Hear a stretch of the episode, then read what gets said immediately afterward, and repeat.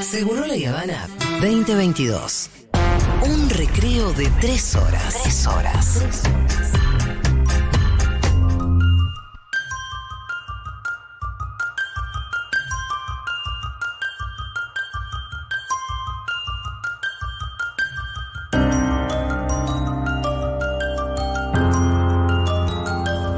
Dimos con una noticia que me pareció súper interesante.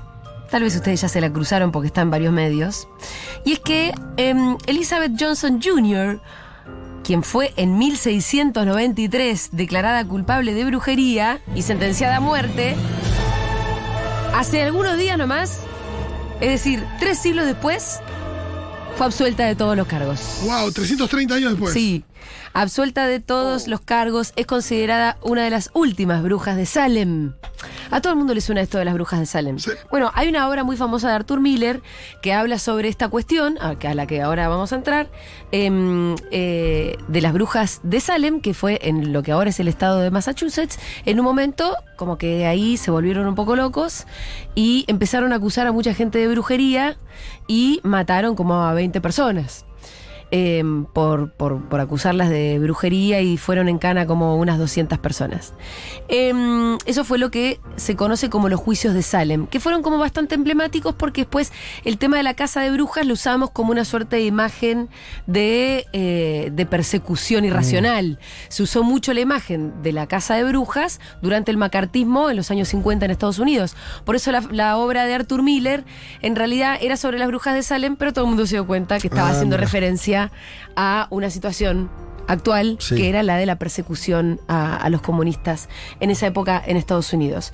Bueno, esto fue un episodio del periodo colonial estadounidense en la aldea de Salem, actual estado de Massachusetts, como les dije hace un ratito, en el que fueron condenadas a muerte 19 personas acusadas de bruje- brujería, entre ellas 14 mujeres y 5 hombres. Por eso también se lo, se lo entiende muchas veces como un, como un episodio muy patriarcal y machista, en definitiva. Eh, y se encarceló a unas 200 o 300 personas, que fueron sometidas a procesos judiciales formales. ¿no? Entonces, es interesante porque hay muchas pruebas. Porque los registros de ese juicio eh, y de las pruebas que se acumularon y se juntaron existen. Esto es lo interesante también, que hoy se puede estudiar ese caso no como un cuento que alguien escribió alguna vez, sino que, que, que existe en los, en los registros justamente porque hubo juicios formales y mucha prueba acumulada y todo. Obviamente todo falopa, ¿no? Esto es lo interesante. Em, bueno, esta chica, Elizabeth Johnson Jr., eh, quien fue absolvida hace pocos días, entonces tenía 22 años. Fue acusada de hechicera y pecadora, fue condenada a muerte. La ejecución quedó suspendida, es decir, no la mataron en ese momento, pero obviamente que le arruinaron la vida. Esa muchachita no, no, no, no es que pudo casarse y hacer una vida normal. La acusaron de bruja y quedó señalada como tal por ese poblado Claro. para siempre y absolutamente apartada de la posibilidad de tener una vida social normal. Sería como una exageración de la sentencia. La justicia es lenta, pero llega. Muy, muy exagerada. Muy lenta, lenta y llega. Porque hay que decir que fue. em, ¿Cuántos? Tres siglos dijiste. 329 años. 329 años, exactamente. Hace 329 años. Ojo que te la agarra una Corte Suprema de acá y. Bueno, Cuestión de esperar, ¿eh? es que lo interesante que, que me pareció de la noticia es. ¿Por qué ahora la absuelven? Mm. O sea, ¿por qué un tribunal agarraría este caso de vuelta? Y, Fue un "Che, tribunal. Sí, sí, claro, fue Ah, absorbida. yo pensé que había sido la iglesia que tanto se, se moría No, de- no, no. Bueno, Galigali gay, inocente. No. Pero che, fue hace 500 años, guacho. No, Perdón, per- perdón por la Inquisición, pero. Este fue en el 2021 donde los legisladores de la antigua colonia de la Bahía de Massachusetts se pusieron a reconsiderar el caso. ¿Por qué dirás vos? Porque un grupo de nenes, de estudiantes de octavo grado, Wow. estaban en el colegio haciendo un trabajo, Trabajo. especial típico sobre la bruja de Salem, hicieron la como, cartulina hicieron seguramente la cartulina y qué sé yo qué, estaban estudiando educación eh, cívica en la escuela intermedia North Andover y ahí los nenes se dieron cuenta que podían ir a pedir la absolución completa de Johnson Jr. Después de que ellos mismos hicieron una larga investigación y llegaron a la conclusión de que todas las pruebas presentadas en el tribunal en 1693 eran falaces. Entonces los nenes, este, en, en un arrebato de querer hacer justicia, se presentaron y bueno, lograron esta absolución. Así que me pareció súper interesante. Imagínate la profe, el orgullo Ah, que tenía. la profe. La profe dijo eh, ante The Boston Globe, pasaron la mayor parte del año trabajando para obtener esta oportunidad en la legislatura. De hecho, redactaron un proyecto de ley, escribieron cartas a los legisladores, hicieron presentaciones, completaron la investigación, analizaron los testimonios y el de Elizabeth Johnson y aprendieron mucho sobre eh, todo el juicio de las brujas de Salem. Bueno, además eh, se prendió una diputada, una senadora demócrata, Diana Disoglio, que eh, los acompañó en toda esta en toda esta cruzada para absolver a Elizabeth. Bueno, hay muchas teorías que intentan explicar qué fue lo que pasó en ese momento. Si vos te metés a Wikipedia, em, bueno, hay distintas cuestiones. Eh, alguna teoría dice que eh, fueron los puritanos que en el afán de como religioso entraron como en esta cruzada de perseguir a todo el mundo eh, o otros que incluso la propia religión y el afán religioso llevó a que algunas personas entraran a alucinar Muchos historiadores les parece que esto es una explicación simplista. Después también hay explicaciones del tipo histórica, como que eran distintos sectores de la aldea que estaban enfrentados. Entonces, en realidad, como una interna medio política terminó en esta especie de persecución eh, a, a uno de los sectores y se las agarraron con unas nenas. Em, hay también teorías que por ahí hablan muchas veces de que la persecución eh, a, a las en otro momento denominadas brujas en realidad tenía que ver con problemas de salud mental de la gente. Claro, muchas veces las posesiones, digo, se tomaba como posesión un tema Sí, salud mental. alguien que tenía un problema. Sí, posesión o esto de brujería o lo que sea. Pero bueno, Yo leí una teoría. Sí. No, no te quiero spoiler, porque una más loca. sí, bueno, seguramente voy a esa. Ah, bien. A la que a mí más me gusta, eh, que tiene que ver con el ergotismo, que es una enfermedad que estaban sufriendo esta cantidad de niñas en esa aldea de Salem. Ergotismo. Ergotismo. Ah, ergotismo. Sí. Hay un artículo en un libro del gato y la caja en el anuario de 2017 que se titula Hechizo de Pepa. Vos me lo Exactamente, contaste, señor, claro. seguramente yo te lo habré contado. Ahí te- ahí. Colaron las pibas. colaba las pibas, que eh, encuentra una explicación absolutamente científica a qué era lo que pasó en ese momento. en O sea, porque lo que pasó Salem. no te está refiriendo al juicio solamente, a la persecución, sino que era un grupo de pibas como A que había un grupo de pibas Desquiciadas. que estaban desquiciadas y malflayando. flayando mucho. una. Sí, entonces. Por en ejemplo, ese- perdón, en, en el. Me acuerdo, en la obra de Arthur Miller hay una Sí. que se llama Abigail, que. eh, nada, le quiere sacar el marido a una, está enamorada de uno. Sí. Y nada, es como le hace una especie de gualicho. Y, pero bueno, por ahí estaba en un flash que tiene que ver con esto. Bueno, no vi la obra de Arthur Miller. Lo que sí pasó fue que hubo un juicio, por eso te digo, hay teorías, distintas teorías históricas, como que dicen que en realidad tenía que ver con una interna entre dos familias importantes, entonces una, esto que el otro, pero en realidad había un grupo de pibas que estaban mal flayando. Em, la investigación tiene que, eh, fue publicada en 1976, a la que hace alusión este artículo del gato y la caja, que se titula Hechizo de Pepa, que es eh, un estudio de la psicóloga e investigadora de la Universidad de California, Linda R. Caporael. Bueno, publicó el artículo en la revista Science y lo que encuentra es una posible relación entre esta enfermedad epidérmica transmitida por el clavi, claviveps purpurea. El claviveps también es llamado cornezuelo o ergot, que es un hongo que crece en los cereales, particularmente en el centeno. Y en esta época la mayoría del pan estaba hecho con centeno. Es decir, estas pibas se fueron envenenando con el pan de centeno que comían Mm. Y como bastante a largo plazo. En realidad no es que vos te comías un pan eh, un día específico, sino que ir No comiendo. era un brownie. No, si no estaría No, todo. no. Si el pan sentido, estaría toda la gente en Palermo desquiciada. Sino que lo que pasaba acá era que fue que la ingesta de este pan de centeno contaminado, a lo largo de un par de años, te terminaba generando estos efectos de manera acumulativa. Como tipo brotes, medio brotes psicóticos o Bueno, algo así. varias cosas. Los síntomas incluyen alucinaciones, convulsiones, comprensión arterial, sensación de quemazón aguda y gangrena en las extremidades. O sea, Feo. feo. Sí. ¿Y Bueno. por, por qué esas, a esas chicas y no todos? Porque lo que dice también es que eh, ciertos organismos les pega peor, pero Claro. les pega peor, el, eh, este, el, este ergot pega peor. Por ejemplo, más en las mujeres que en los varones, más en las niñas que en los Ah. adultos y más en las embarazadas también. Entonces se ve que había dentro de esta aldea un grupo que era más especialmente vulnerable por ser mujeres y por ser niñas y tenerle el organismo tal vez un poco más este, propenso a que te pegue mal este pan de centeno, eh, este hongo que creía que crecía en el pan de centeno. Después se la agarran con los transgénicos, mirá. Sí. 1600.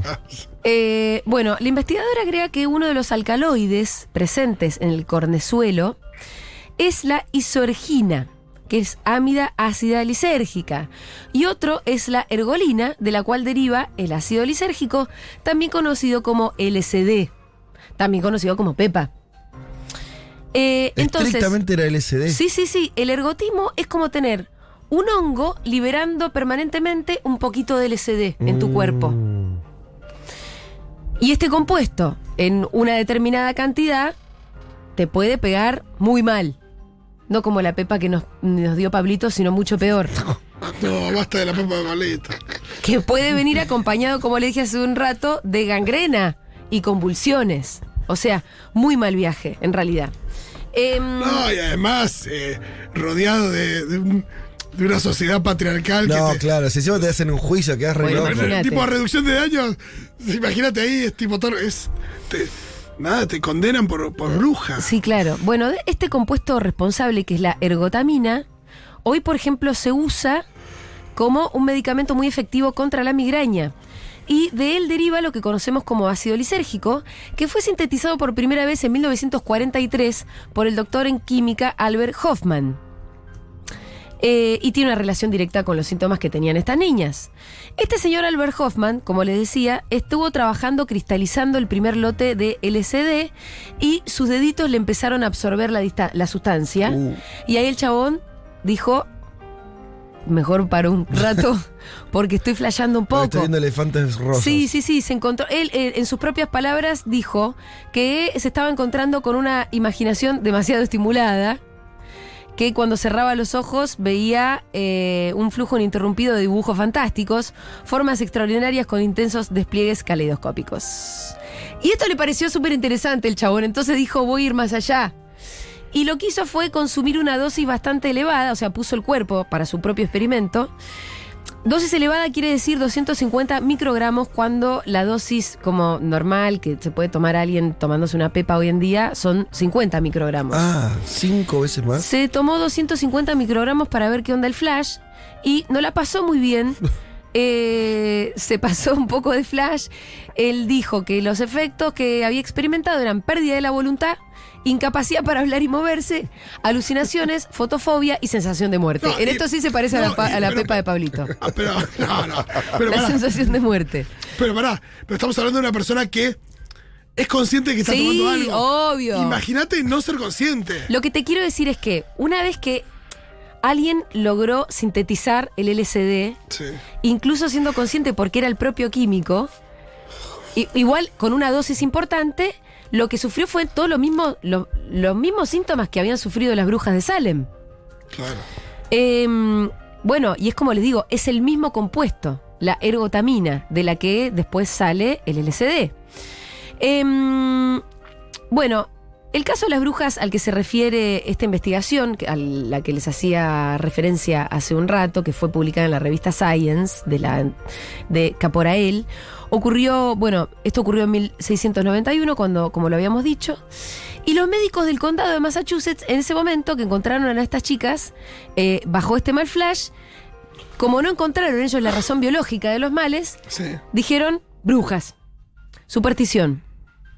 Em, obviamente acompañado de la ignorancia de ese momento y además de que enseguida en un pueblo vos decís, "Ah, estas son brujas, estas son brujas, y enseguida surge el odio y eh, la oportunidad de, an- de andar persiguiendo gente.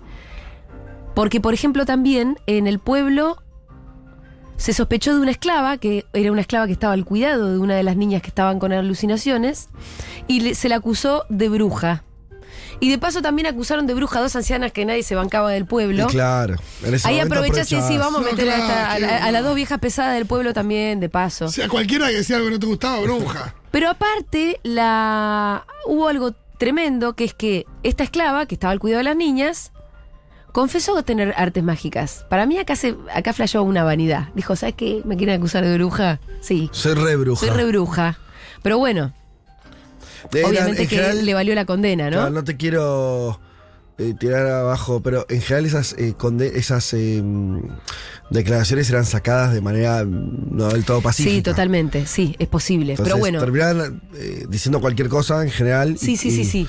Eh, de hecho, bueno, los juicios, como les había dicho, duraron un año.